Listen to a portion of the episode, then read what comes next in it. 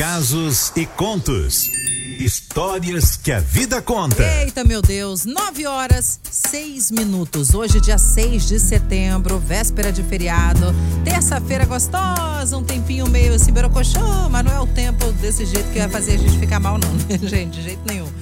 Agora eu vou falar uma coisa para vocês. A história de hoje, o Casos e Contos de hoje, é tipo uma continuação da história que a gente ouviu a semana passada história de traição. Essa aqui, esse aqui é um outro lado. A pessoa pediu para não se, se identificar, vocês vão entender por quê, mas falou assim: ó, vocês podem me chamar de Marina, tá bom? Então vamos chamar ela de Marina e começar a história dela. Que diz assim: ó, em 2020, meus cunhados vieram morar aqui perto de mim. E do meu esposo, né? Eu já era casada. A gente era muito unidos, sabe? Família toda, né? Então a gente montou uma distribuidora de bebidas juntos. E nesse meio tempo, eu e ele ficamos muito próximos e começamos a beber juntos. É, ele sempre me cantava, sabe? Tentando ficar comigo, meu cunhado, tá? Tentando ficar comigo. E um dia ele foi no meu trabalho me buscar. Me disse que eu, bom, eu já entendi que você não quer ficar comigo, mas eu vou te mostrar uma coisa. Aí ele me levou até o meu marido, né? E imagina, fiquei tonta quando eu cheguei lá, gente. Meu esposo estava saindo com outra menina, uma menina novinha, linda. E aí eu fui até o fundo do poço. Fiquei muito mal mesmo. Ele travou as portas do carro para eu não ir lá, porque é claro que eu ia quebrar a cara dele, né? Eu estava desesperada. E aí, meu cunhado me abraçou, todo carinhoso, aquela coisa toda, esperou que eu me acalmasse. Já viu como é que é, né? E eu que sempre estive tentada a ficar com ele, o que é que eu fiz? Acabei ficando com meu cunhado. Ai, Cleide, ficamos juntos durante três meses. E quando eu tentava parar de ficar com ele, ele dizia que ia contar para todo mundo que a gente estava junto. Só que ele também era casado, sabe? Daí descobri que eu estava grávida. Ele não quis mais ficar. É... E eu fiquei muito mal. E também não queria mais ficar com ele, né? Daí, quando ele pediu para eu abortar, imagina, aí eu surtei. Ô, Cleide, eu mandei para todo mundo os prints das nossas conversas, os áudios dele dizendo que me amava. A esposa dele ficou muito nervosa, me xingou toda, chamou de gorda, falou que eu era feia. E eu respondi ela, mas bloqueei, pois eu já estava muito mal com tudo isso. Era muito problema na minha vida. E mais uma pessoa me xingando. Imagina, virou aquela confusão na família toda, né? Aí eu falei com meu esposo, que também já tínhamos dois filhos, né? E aí ele aceitou esse meu terceiro filho. Ele assumiu, registrou e nós estamos bem. Graças a Deus.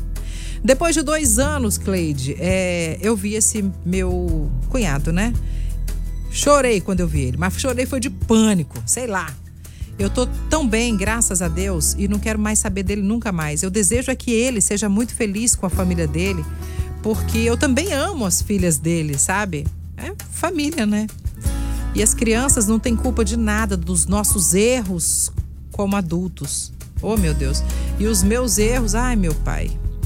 Bom, me chama de Marina. Eu vim aqui só para fazer um desabafo mesmo diante daquela história que eu ouvi a semana passada. Eu falei, não, eu tenho que contar a minha também.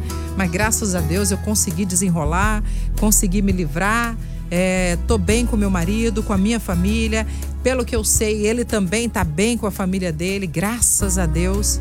E vida que segue, né? Que sejamos felizes e que sejamos exemplos para os nossos filhos do lado bom, tá? Vamos esquecer essa parte aí, que essa parte aí Deu me livre.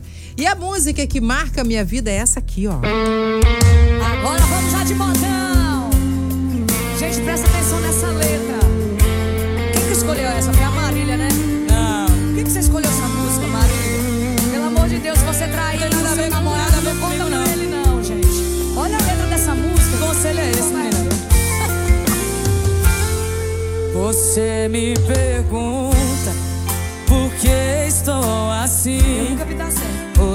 Olhos chorando, tristeza sem fim.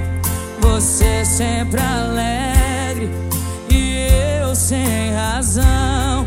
Estou dividido entre o amor e a paixão.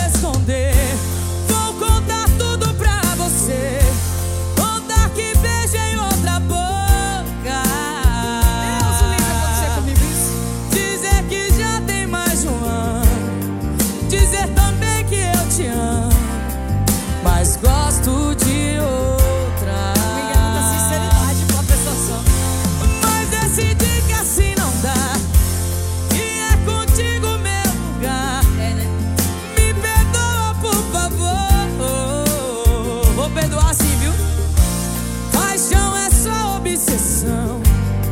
No fim, quem sofre é o coração que pede o verdadeiro amor. Coração tava dormindo e acordou, mas tá sujeito à solidão. É. Eu acho um carudo quem fez essa música.